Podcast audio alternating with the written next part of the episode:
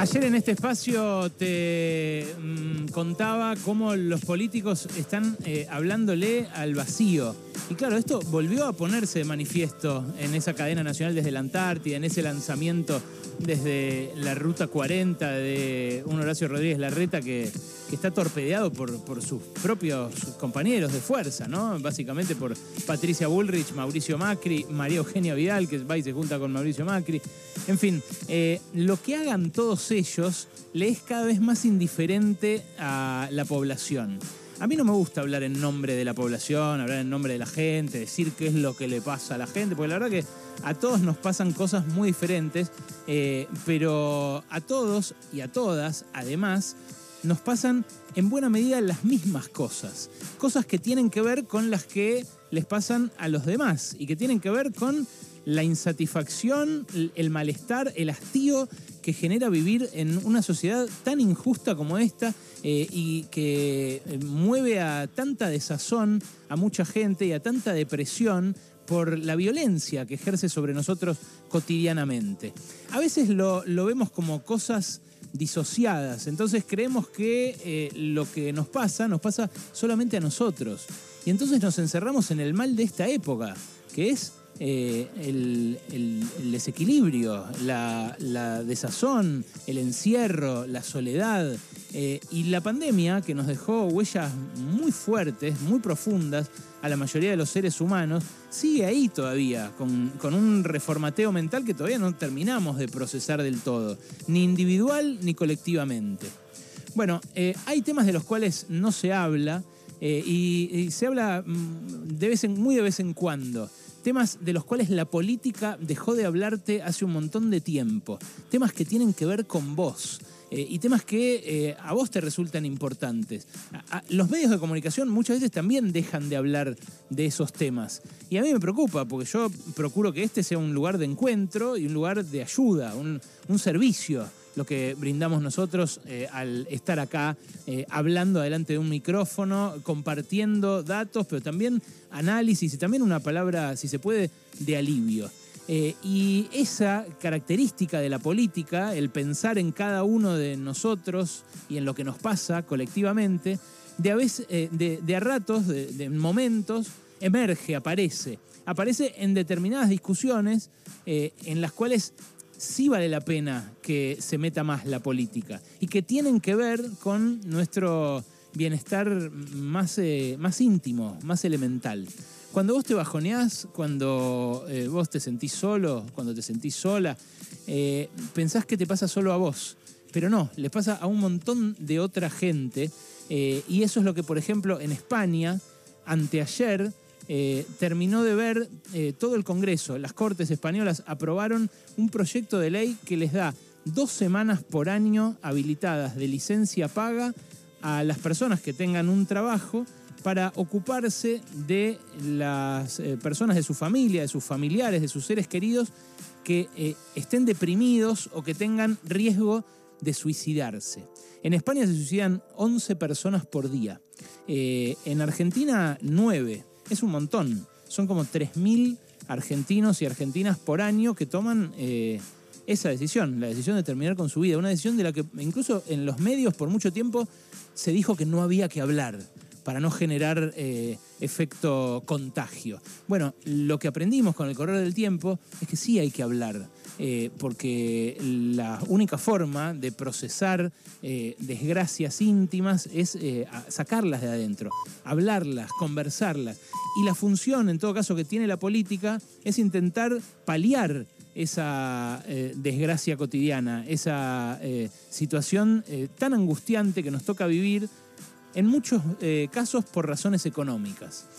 Inigo Rejón, que es el diputado español que empujó este proyecto de ley, que al final terminó aprobándose por unanimidad, inclusive con los votos de la ultraderecha, con los votos de Vox, eh, ahí en el eh, Parlamento español, dijo esto al defender su proyecto. Si mañana desaparecieran las benzodiazepinas, el alcohol, la cafeína y los antidepresivos, España colapsaba. Y lo sabemos todos aquí. Y sin embargo hacemos como si no pasara nada, como si fuera normal un modelo que solo subsiste con toneladas de psicofármacos. La inmensa mayoría, todos en algún momento, no podemos más. Nos rompemos, tenemos la sensación de no hacer o no ser nunca suficiente, de tener la culpa, de no estar a la altura o de no encajar, de hacernos daño o de hacérselo a quien queremos, de vivir al ritmo frenético de las pantallas, de vivir bajo la dictadura sonriente de una ideología del éxito que esconde por debajo mucha soledad, que esconde muchas frustraciones, que esconde mucha angustia, mucha ira y mucha pena. Pero nos equivocaríamos si esto lo viviéramos como una suma de casos individuales que se multiplican porque sí. Este malestar no te pasa solo a ti. No es solo una condición individual, es también una condición de época, la nuestra, la época del malestar. Y este malestar tiene que ser politizado, yo sé que ahora está de moda decir que no hay que politizar las cosas. Cuando alguien dice que no hay que politizar las cosas, está diciendo que las vivas solo, que las vivas en silencio y que las sufras solo. Politizarlo es decir que tiene causas, que tiene soluciones, que de estas se puede salir, pero que no se sale solos, que se sale juntos y como pueblo, que un país es lo que te cuida cuando no cuida nadie más de ti.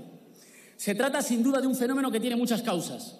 Vivimos cada vez con menos tiempo para nosotros y para quienes queremos, de casa al trabajo y del trabajo a casa con la atención colonizada por las pantallas, sin espacio ni tiempo para las cosas que de verdad nos gustan. Estamos cada vez más comunicados y, sin embargo, cada vez más solos, sin saber cuidar de nosotros ni hacernos cargo del resto. Vivimos cada vez con más miedo al futuro, a tropezar y no levantarnos, a la precariedad, a no poder levantar proyectos de vida, a no tener nunca nada estable en la vida. Una política del siglo XXI se tiene que hacer cargo de esto que nos pasa, o no se hará cargo de la época.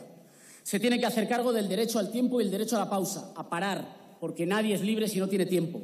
Se tiene que hacer cargo de una renta básica universal que garantice el derecho a una existencia libre, libre del miedo a final de mes, libre del agobio, libre de no saber si vas a poder pagar un techo, libre de no saber si vas a poder formar una familia. Y se tiene que hacer cargo de un radical reparto de la riqueza para que la tranquilidad no dependa de tu herencia o de tu código postal. Lo que dice Iñigo, qué profundo, ¿no? Eh, espero que le, hayan podido prestar atención. Lo que dice es que estamos viviendo para el orto, que estamos lejos de atender la realidad de nuestros seres queridos, que estamos lejos de poder pasar tiempo eh, con ellos. Que todo el, todo el tiempo nos piden trabajar más por menos plata y que eh, si no nos lo piden en el trabajo que tenemos, tenemos que conseguir otro, porque no alcanza con ese.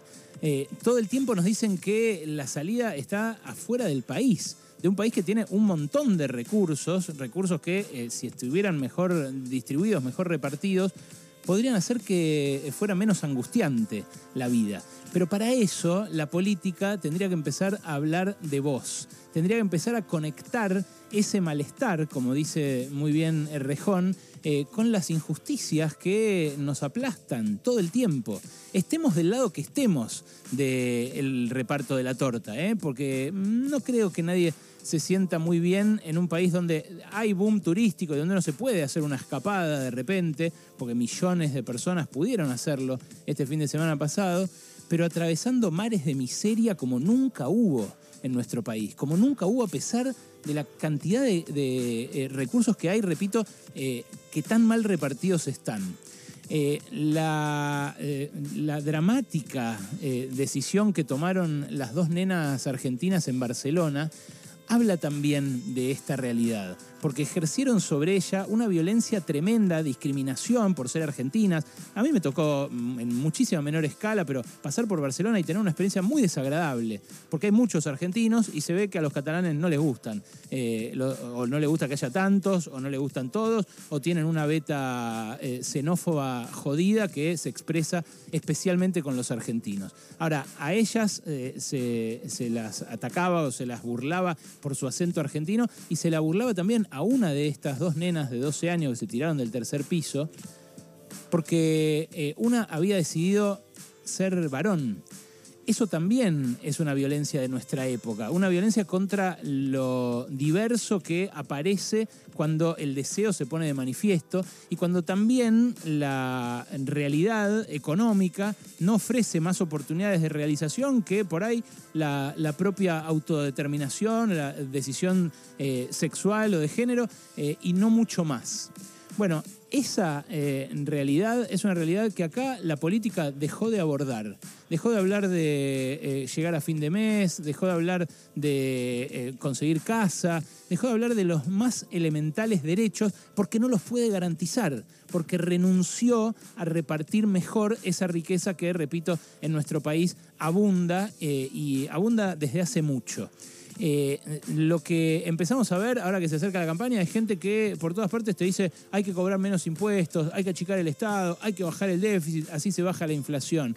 Bueno, eh, esa receta ya la probamos. Quizás en lo que haya que reparar de vuelta es en el ser humano detrás de los números y que la política, de nuevo, vuelva a hablar de vos. Pasaron cosas. Hasta las 16 con Alejandro Berkovich. Pasaron cosas.